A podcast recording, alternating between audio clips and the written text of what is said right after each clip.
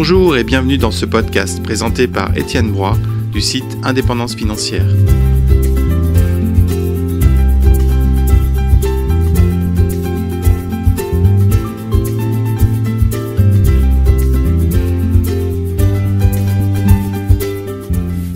Bonjour à tous, je suis ravi de vous retrouver. Aujourd'hui, j'accueille Eric Peffer, qui est euh, le gérant et fondateur de Global Silver, donc un site euh, qui permet d'acheter en ligne de l'or et de l'argent. Voilà, mais bonjour Eric. Bonjour Étienne. Écoute, je suis ravi de te, rencontrer aujourd'hui. Euh, donc, comme j'explique en fait dans mon blog, ça fait de nombreuses années que je travaille avec, toi, et surtout, bah, le sujet de l'or aujourd'hui est central.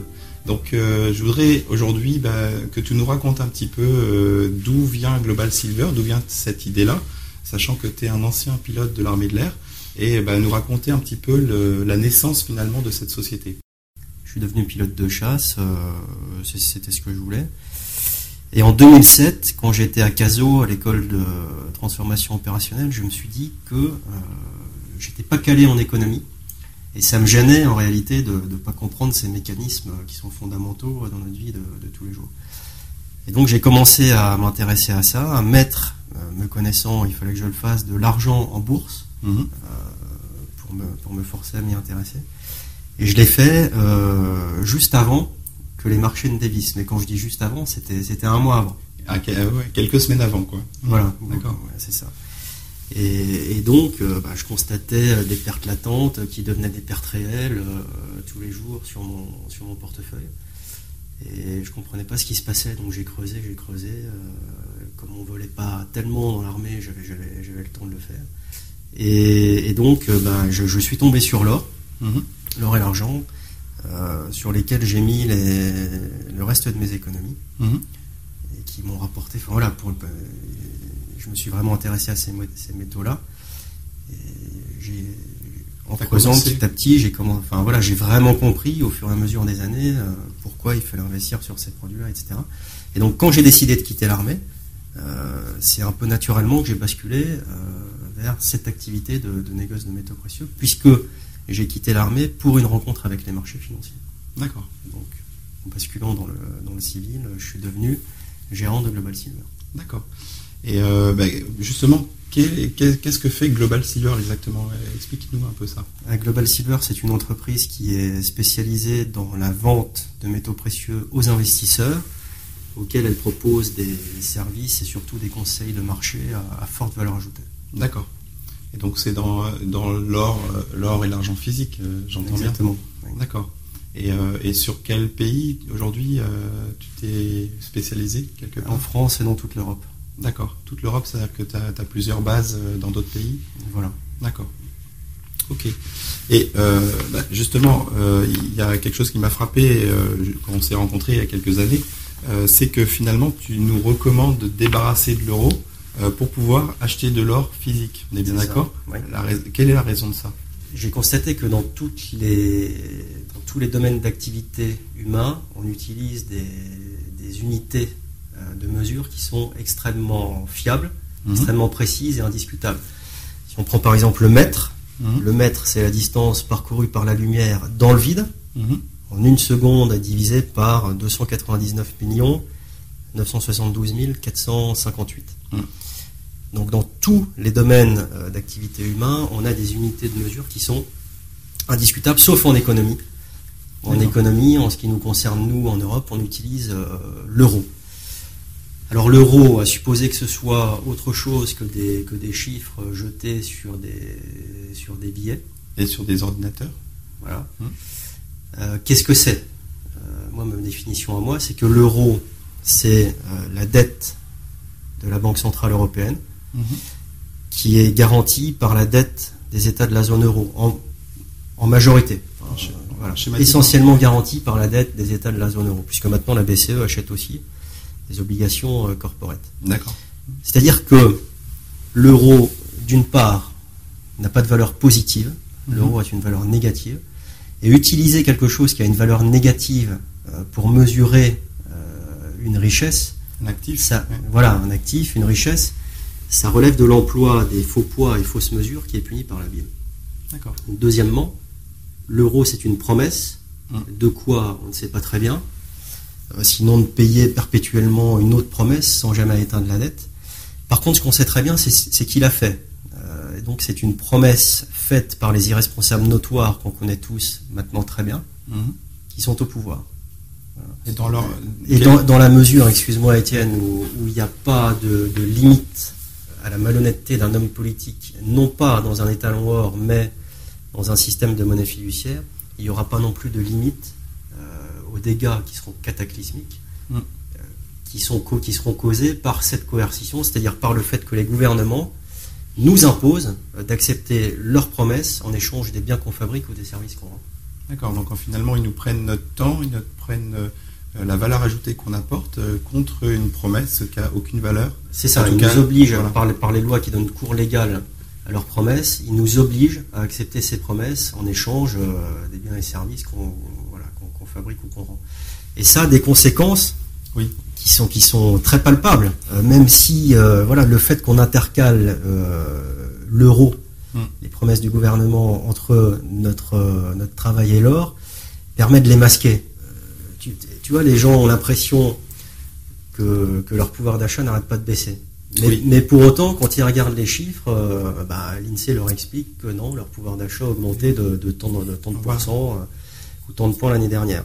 Sauf que quand on mesure les salaires euh, en or, on se rend compte, depuis la création de l'euro, que les salaires exprimés en or n'arrêtent pas de baisser. Voilà pourquoi les gens ont l'impression de perdre du pouvoir d'achat. C'est qu'en fait, ils, le ressentent au fond d'eux, qu'ils perdent du pouvoir d'achat, qu'ils perdent de la, de la marge de manœuvre à l'échelle individuelle ils ont cette impression qui est très certainement réelle, mais euh, les chiffres de l'INSEE, qui sont, euh, comme on le sait, euh, un petit peu, comment dire, calculés comme on le veut, leur dit que c'est pas vrai. Quoi. Voilà. Si on te payait en or, tu étais payé en or tous les mois ou toutes les semaines, tu verrais très clairement, bah tiens, la, la, semaine dernière ou le mois dernier, j'ai gagné 10 pièces d'or. cette semaine ou ce mois-ci, j'en ai plus que 8 ça te sauterait aux yeux que, ton pouvoir d'achat diminue. Hein. Puisque en économie, la mesure indiscutable de la richesse, du pouvoir d'achat, etc., de la valeur, c'est de la même manière qu'on utilise le mètre euh, quand on veut mesurer une longueur. En économie, on utilise un certain poids d'or d'une certaine pureté, et certainement pas les promesses de François Hollande. Mais donc, si tu voyais, ah mince, le mois dernier j'ai gagné 10 pièces et ce mois-ci j'en ai que 8, mm-hmm. tu verrais tout de suite qu'il y a un problème. Sauf que, alors c'est ce qui se passe, hein, puisque on verra que les salaires libellés en or n'arrêtent pas de baisser, mais comme on intercale l'euro entre les deux, bah, finalement on donne l'impression aux gens qu'ils euh, bah, gagnent, plus d'argent. Bah, et, donc, et donc finalement ce que tu es en train de dire, c'est que l'inflation, c'est-à-dire la dévaluation de la monnaie, est en train de masquer finalement euh, cet effet. Tout à fait. Et cet effet, lorsqu'on revient aux fondamentaux, lorsqu'on revient à une unité de mesure qui est saine, c'est-à-dire à l'or et à l'argent, ça saute aux yeux. C'est-à-dire qu'on voit tout de suite ce qui se passe. Et d'ailleurs, il y a un autre, euh, on peut prendre un autre exemple qui est très frappant, c'est celui de la retraite, par exemple. Imaginons qu'on ne soit pas dans le système de retraite par répartition, le système français, mais qu'on capitalise tous les mois. Alors on peut le faire de deux manières. La première en mettant des promesses de côté et des euros tous les mois. et la deuxième en achetant en banque, euh, dans l'assurance vie, dans ce genre de choses. Peu importe. Donc tu, on peut supposer par exemple que tu pendant les 40 ans d'une vie professionnelle, que tu épargnes tous les mois mhm. un certain nombre d'euros, euh, mettons une somme S. Donc en fait, en 40 ans, il y a 480 mois. Mhm. Tu vas économiser 400, épargner 480 S. Mhm. Et donc, en supposant que ça se passe à 3%, euh, on va t'expliquer, d'ailleurs, tu vas le constater sur ton relevé de banque, que 40 ans après, il n'y aura pas 480 S, mais 917. Sauf que pour obtenir ce résultat, on fait la somme des, termes d'une suite euh, géométrique.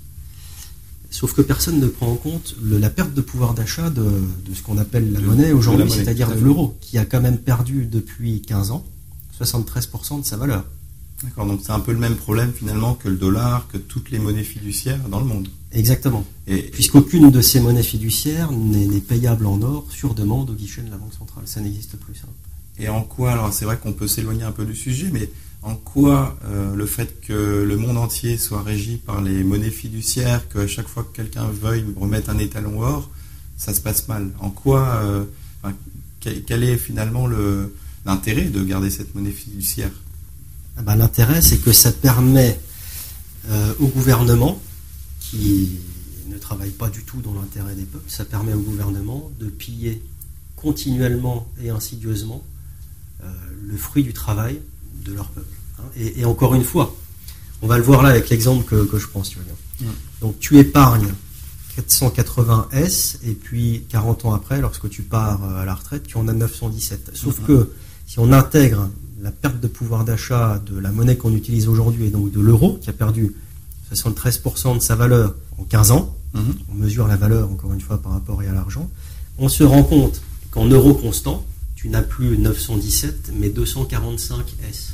D'accord, donc tu as perdu la moitié de ce que ça a gagné. Tu as perdu la moitié, sans même tenir compte de la fiscalité finalement. Puisque ah oui. tu sais bien que quand il y a 2% d'inflation, bah toi, euh, si tu veux conserver le même pouvoir d'achat, hum. tu es obligé de gagner 2%, mais si tu gagnes 2%, l'État est en embuscade et il vient t'en piquer. Euh, ça, et en fait, il faut gagner 4 ou 5 pour arriver à 2. Exactement. Donc en réalité, c'est euh, c'est même beaucoup moins que ça. Quoi. Donc sans même tenir compte de, cet effet fiscal, tu as l'impression, en regardant ton compte, d'avoir 917 S et donc d'avoir fait une affaire.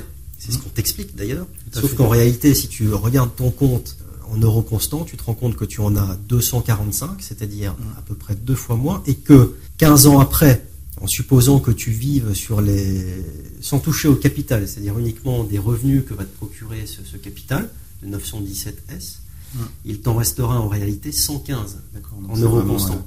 Et donc voilà. les trois quarts qui sont partis, quoi, quelque part. Tout à fait. Et en plus, tu t'en rends pas compte, quoi. Tu t'en rends pas compte. Mais c'est la réalité. Et lorsqu'on mesure, lorsqu'on utilise une unité de, mesure qui est saine, mhm. qui est autre chose que les promesses de François Hollande ou du gouvernement, mhm. eh bien, on se retrouve face à la réalité et elle est cruelle. Voilà, c'est cette chose-là, ce pillage continu et quand même énorme de, l'épargne des gens et des fruits de leur travail est possible uniquement parce que euh, on est dans un système de monnaie fiduciaire. Donc en fait, euh, si je résume, c'est quelque chose qui se passe depuis des, années, depuis que la Fed a été créée plus ou moins. Euh, même dans l'Antiquité, ou dès le moment où on a utilisé une monnaie fiduciaire, on a eu finalement une sorte de, récupération de, cet argent. La Fed, la BCE concourent finalement à ça, mais moi, ce que je voudrais savoir aujourd'hui, c'est concrètement, quelles sont les conséquences pour quelqu'un aujourd'hui qui a un bon salaire, qui se dit tiens, euh, je gagne 5, 10 000 euros ou même 4 euh, 000 euros, je vais avoir une retraite de 2 000, c'est pas si mal. Quelles sont les conséquences de ces gens qui vont finalement parier sur cette monnaie qui vaut pas grand-chose euh, quelles, sont les conséquences au niveau financier, au niveau social de plus tard, quoi, quelque part? Alors on peut, on peut voir les choses de deux manières. Enfin, je vais te faire une réponse en deux étapes. La première, c'est que, en supposant que le système euh, perdure, hmm. ce qui est hautement improbable, moi, mon, avis, c'est que, aussi certainement que le jour suit la nuit, l'euro va disparaître hmm. prochainement. Mais en supposant même que le système perdure, ces gens-là qui vont économiser toute leur vie les promesses du gouvernement avec lesquelles ils sont payés, c'est-à-dire les euros, bah, vont se faire piller insidieusement, mais néanmoins sûrement et continuellement, hmm. euh, jusqu'à ce qu'ils partent en retraite. Mais le vrai danger aujourd'hui, encore une fois, et, peut-être que j'aurai l'occasion de t'expliquer tout à l'heure pourquoi, euh, de te démontrer pourquoi ça va se passer comme ça. Le vrai danger, c'est euh, que le système s'effondre. Il va s'effondrer le jour où l'or ne sera plus convertible dans les promesses du gouvernement. Et à ce moment-là, toute l'épargne financière qui aura été accumulée, dans la mesure où elle repose uniquement sur des promesses d'irresponsables, eh bien, les, hommes se rendront compte que, voilà, que les fruits de leur, de leur vie de travail, c'est-à-dire leur épargne et leur retraite, mmh. leur ont été volés par les banquiers centraux et par les planificateurs centraux. Donc ben, tu, nous, parles d'or euh, depuis tout à l'heure, c'est vrai qu'on est sur une partie euh, assez technique finalement de, ton métier. Euh, moi, ce que j'aimerais bien voir avec toi, c'est euh, j'ai souvent des clients qui me disent oui, c'est bien beau tout ça, je sais que ça existe, donc ils sont conscients de, ce risque. Je sais qu'il y, a des choses comme la loi Sapin, comme tout un tas de lois qui commencent à être de plus en plus liberticides. On appelle ça des lois scélérates, mais je vais quand même pas acheter de l'or 100, 200 000 euros, les enterrer dans mon jardin. C'est risqué. Enfin, qu'est-ce que tu leur réponds finalement à ces gens qui s'inquiètent de, de, se dire euh, je vais être pris pour un fou et en plus euh, je vais avoir 100 euh, ou 200 000 euros dans mon jardin? Mais le, vrai risque aujourd'hui, c'est pas d'acheter de l'or. Acheter de l'or, c'est un acte de, un acte de raison. Le vrai risque, c'est la perte de valeur en un claquement de doigts, la perte de valeur résiduelle des, d'État. C'est ça le risque. Euh, ne rien faire, c'est être sûr de faire partie des victimes.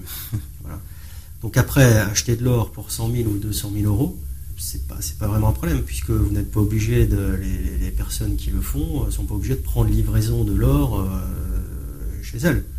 Elles peuvent très bien confier la garde de cet or à quelqu'un à qui elles font confiance. Par exemple, euh, Global Silver s'occupe de stocker l'or dans les coffres et chambres fortes d'une société de transport de fonds. Tout ça, c'est réversible, c'est-à-dire que nos clients peuvent demander la livraison dans un premier temps de leurs produits pour ensuite nous les, nous les redonner en garde, mhm. et vice-versa. Nous demander de les garder et puis un jour euh, nous demander de, les leur expédier. D'accord, mais c'est pas un peu risqué parce que souvent de fois on entend parler euh, de. Enfin, moi j'ai eu, eu, une cliente par exemple qui m'a expliqué ce qui s'était passé en Argentine finalement en, en 2000 et on voyait euh, bah, les, banquiers descendre dans les salles des coffres et euh, piller euh, l'or qui était dans les coffres. Quoi. Oui, moi je pense effectivement que ça va se passer comme ça. Bon, finalement, il y a trois possibilités pour stocker. À la maison, oui. dans la famille, enfin je veux dire chez soi, dans une société privée spécialisée dans le stockage de valeur, dans, dans, ses mhm. coffres, et à la banque. Aucune de ces, de ces solutions n'est parfaite, c'est-à-dire qu'il y a toujours un risque. Si vous mhm. stockez celui qui stocke à la maison, euh, bah, il prend le risque de se faire cambrioler, etc. Sachant que euh, un kilo d'or, ça prend extrêmement peu de place. donc c'est très facile à dissimuler. C'est très facile à dissimuler. Celui qui stocke en banque, il prend le risque maximum, puisqu'effectivement, euh, il pourrait se passer ce dont, ce dont tu parles. Et celui qui stocke en chambre forte, il prend aussi un risque de contrepartie, puisque les chambres fortes ne permettent pas aux particuliers, en tout cas celles avec lesquelles on travaille, ne permettent pas aux particuliers d'accéder directement à leurs locaux parce que ça mhm. crée des failles de sécurité. Et donc finalement, il y a un intermédiaire qui est ma société, entre les clients qui choisissent cette option mhm. euh, et l'aurore. D'accord. Ça représente également un risque. Là où moi j'apporte des garanties, c'est par mon cursus. Je suis un, ingénieur, j'ai un master 2 de finance, j'étais euh, donc pilote de chasse, comme tu l'as dit, et officier de carrière, c'est-à-dire que je viens euh, finalement d'un milieu dans lequel il y a nettement moins d'escroqueilleurs. Et comment généralement tes clients euh, te contactent en fait? Parce que c'est c'est quelque chose. Qui, enfin, moi j'en parle très souvent avec des clients. Euh, c'est un monde un peu fermé. C'est euh, un petit peu comme le monde des diamantaires ou des bijoutiers. donc c'est parler d'or, c'est pas évident. Comment les, les clients viennent à, toi en fait? Bah, il, y a, il, y a, différentes portes d'entrée, soit le site web, mhm. soit un conseiller en gestion de patrimoine. D'accord. En général, c'est ça. Soit le bouche à oreille. D'accord. Voilà les trois principales voies, les trois principaux canaux par lesquels les, clients arrivent sur, euh, chez moi sur, le, sur mon site web. D'accord, donc s'ils veulent commenter de l'or en fait physique, quelque part ils vont sur ton site web, mais euh, finalement il y, a, un choix. Alors tu as fait le choix, et, euh, ça j'aime beaucoup parce qu'on en a parlé très souvent. Tu as fait le choix de prendre que des pièces neuves, donc d'investissement et non pas des Napoléon ou des pièces de collection, parce qu'on peut avoir aussi tout type de pièces. Euh, pourquoi ce choix Rappelle-nous les. Alors il y, a, différentes raisons à ça. Euh, la première, c'est que revendre des produits qui n'ont jamais circulé, c'est plus facile. La deuxième, c'est que la fiscalité d'un produit à l'autre n'est pas la même mhm. sur les produits qui sont en vente sur le site. Il y a une exonération d'impôt sur la plus-value. D'accord. Quelle que soit la plus-value comprise dans le prix de cession, à la seule condition de faire des cessions de moins de 5000 euros chacune. D'accord. C'est-à-dire que si un, vendeur trouve, par exemple, 10 acheteurs différents dans la journée et cède à chacun juste, juste un peu moins de 5000 euros, mettons que ça fasse une, session de 50 000 au total, il se retrouve complètement exonéré sur la plus-value comprise dans ces 50 000 euros de, transaction. Ce qui n'est pas le cas pour un Napoléon, par exemple. Ce qui n'est pas le cas pour un Napoléon. Mmh. Et en plus de ça, donc il y a une exonération pour les pièces que je vends, mmh. d'impôt sur la plus-value, mais en plus, une absence de déclaration à déposer. D'accord. Donc autant dire que c'est très très confortable. Et quelque part, moi, on me pose aussi souvent la question que je trouve assez originale de me dire, euh, voilà, euh, on investit dans l'or, mais euh, fiscalement, comment ça se passe? En réalité, moi, ma question, enfin, la, question se pose même pas. C'est que si le système s'effondre, ça veut dire tout simplement que l'or, qui, est quelque chose qui est utilisé depuis 6000 ans, est finalement le, la, monnaie la plus naturelle qui puisse qui puisse s'échanger depuis des, siècles, ah, depuis 60 siècles. C'est-à-dire que les, hommes ont, choisi eux-mêmes la monnaie qu'ils voulaient utiliser. Avant, les, transactions, c'était du troc. Mm. Si tu avais un surplus de pommes mm. et que tu voulais des oranges, il fallait que tu trouves quelqu'un qui avait un surplus d'oranges qui voulait des pommes en contrepartie au même moment et à peu près pour la même quantité. Les transactions avaient extrêmement peu de chances de se faire. Les hommes se sont rendus compte qu'en passant par une transaction intermédiaire qui, faisait intervenir un bien plus universellement accepté à la fois que les pommes et que les oranges, euh, ils arrivaient l'un comme l'autre plus facilement à leur but. Et donc il y a des biens plus universellement acceptés que les autres qui sont apparus, qui ont émergé, toute une série de biens, et il y en a un par définition plus universellement accepté que tous les autres mhm. existants, qui est apparu, et c'est l'or. Donc le, processus de sélection de la monnaie a déjà été fait. Et il est aujourd'hui, en tout cas pour quelques siècles, irréversible parce que les stocks d'or rapportés à la production annuelle sont tellement importants, on l'a dit tout à l'heure, 80 ans, alors que pour toutes les autres matières premières, c'est moins d'un an, que le pouvoir d'achat de l'or et de l'argent en termes de biens et services est extrêmement stable. C'est-à-dire que une variation même importante, 10%, mmh. 20% de la production annuelle, n'aura aucune espèce d'influence sur le pouvoir d'achat de ces monnaies-là. Et c'est ça qui en fait les monnaies par excellence. Le fruit d'un long processus qui a duré 5000 ans alors que l'euro est juste le fruit de la contrainte. Donc le jour où l'euro disparaîtra, c'est tout naturellement que l'or et l'argent et rien d'autre mmh. joueront retrouveront le, rôle que les hommes leur ont confié, euh, c'est-à-dire le, rôle de monnaie. D'accord. Et justement, là on parle beaucoup d'or euh, quelque part, mais il y a aussi de l'argent.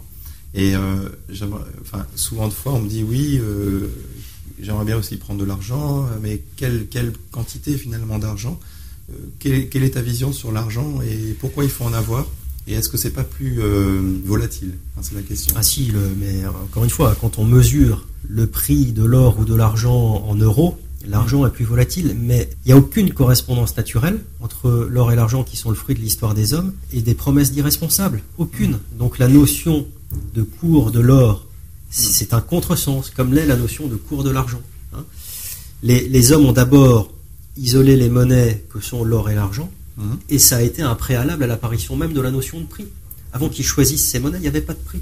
Personne ne cotait de prix puisque personne ne savait ce qui allait lui être proposé.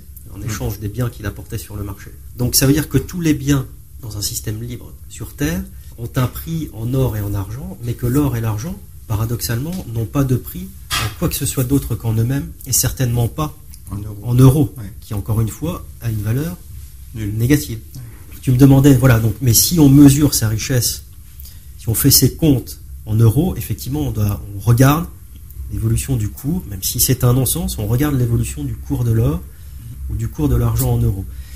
Il est vrai que dans cette perspective-là, le cours de l'argent est plus volatile que celui de l'or, mais le vrai problème, c'est de regarder comment l'un va s'apprécier par rapport à l'autre.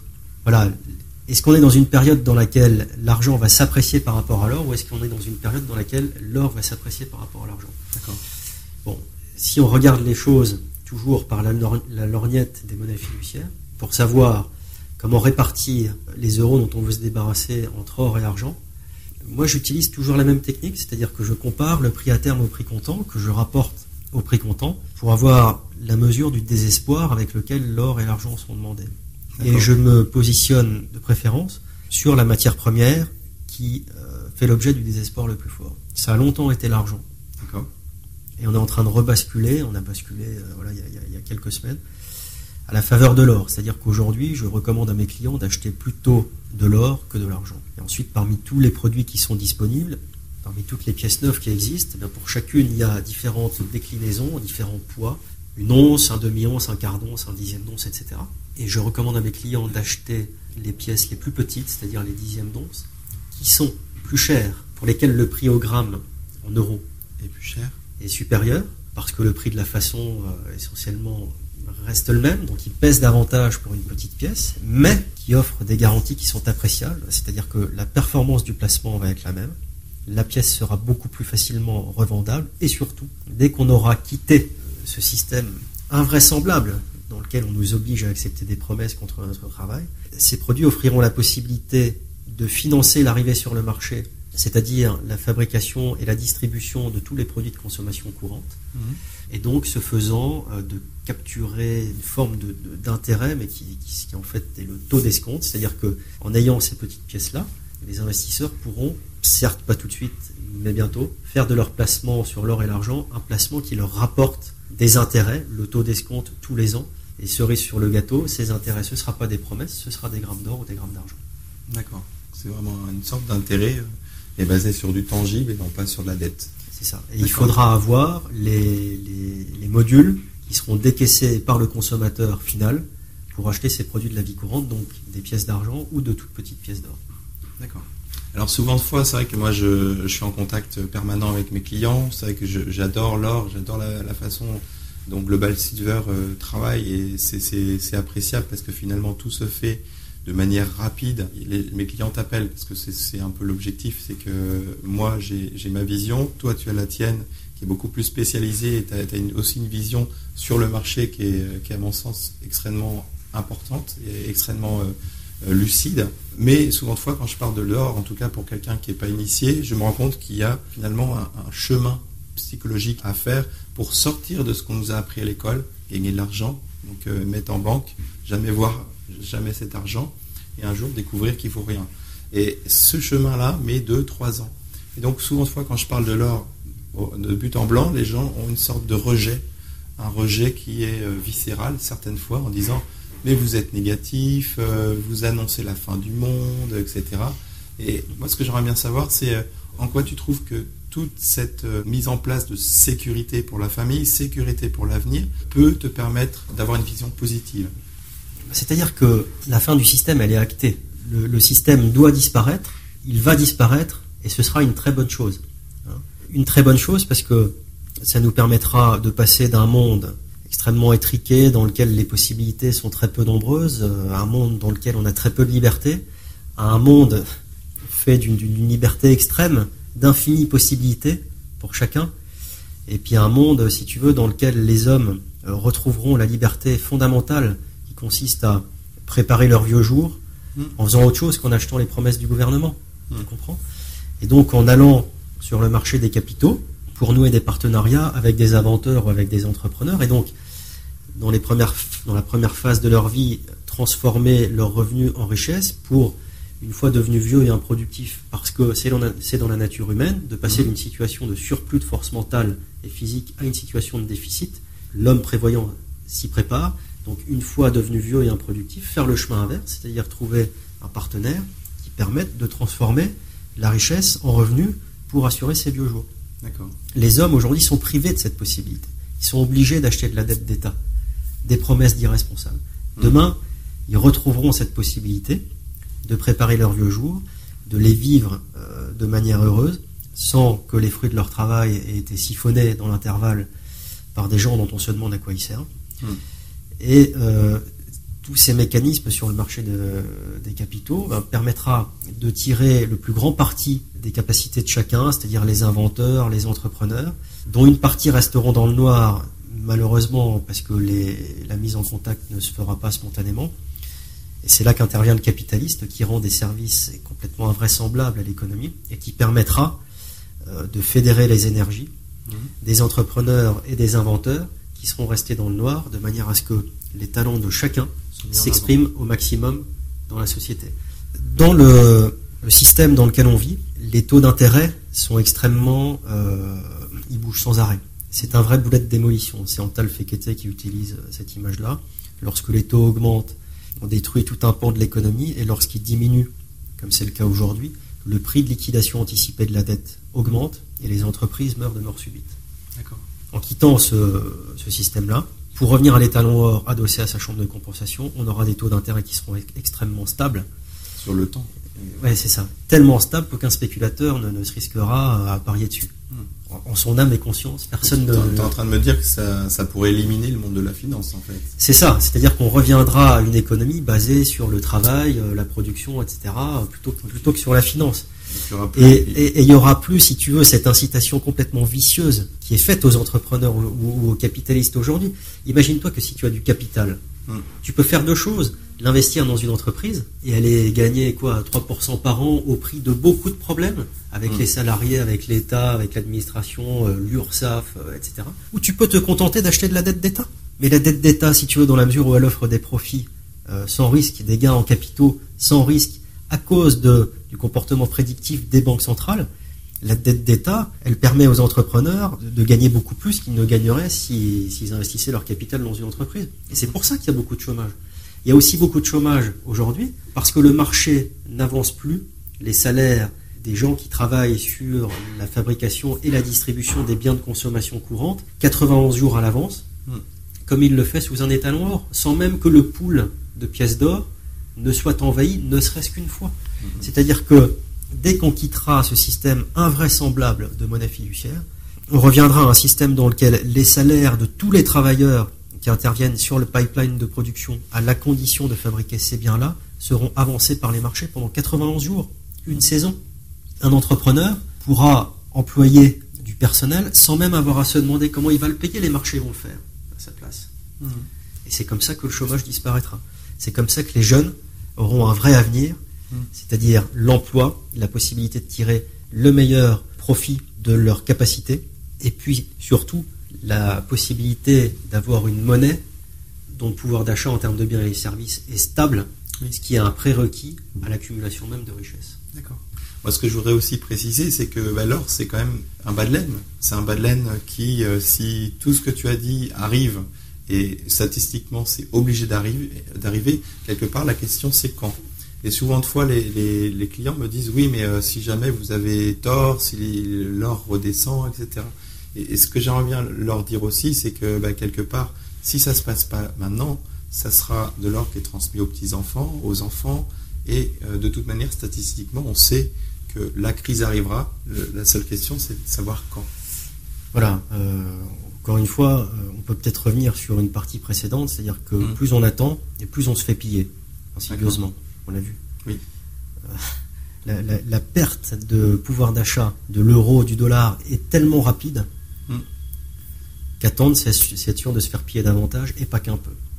Donc, c'est un geste de bon sens d'acheter de l'or et de l'argent. Alors, si on mesure son prix, ce qui n'est pas souhaitable en euros, en dollars, il faut plutôt regarder à la fin de l'année si on a plus ou moins de grammes d'or et d'argent, mais en supposant qu'on mesure son prix en, euros ou en dollars, bah, effectivement le prix peut fluctuer, euh, mais restera toujours cet or et cet argent, alors que toutes les promesses des gouvernements avant celles-ci ont disparu.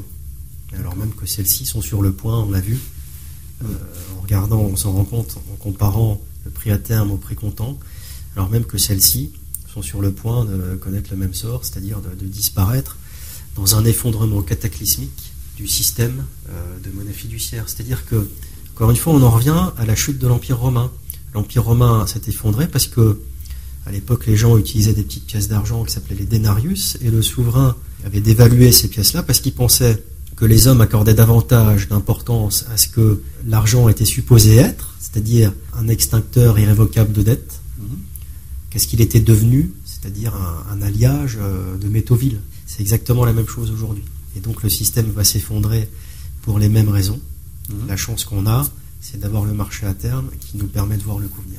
C'est qu'en fait, on a un coup d'avance, on sait ce qui va arriver, donc finalement, euh, on, va être plus serein dans cette phase-là. C'est-à-dire que si jamais il y a un souci, on est préparé.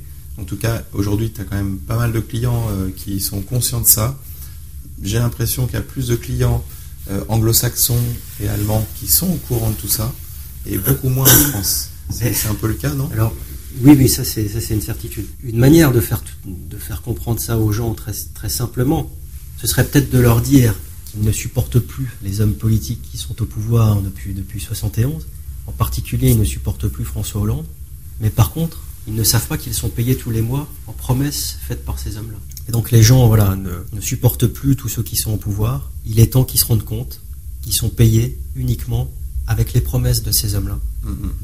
Que leur retraite est constituée presque exclusivement des promesses de ces hommes-là, et que leur épargne, peut-être aussi dans sa majorité, à moins qu'ils n'aient acheté des actifs tangibles comme l'immobilier ou comme l'or, qui a pour particularité d'avoir une utilité marginale constante, c'est-à-dire que le prix de chaque unité ne diminue pas au fur et à mesure que le nombre d'unités qu'on possède augmente.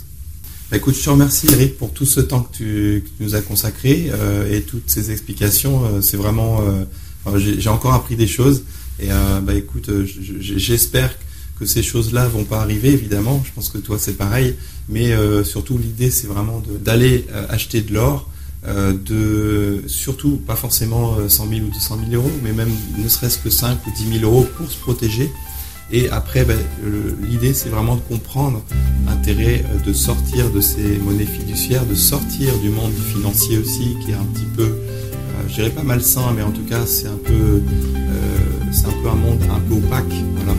Et donc, bah, écoute, je te remercie pour le temps que tu nous as accordé, et je vous dis bonne journée à vous. Au revoir.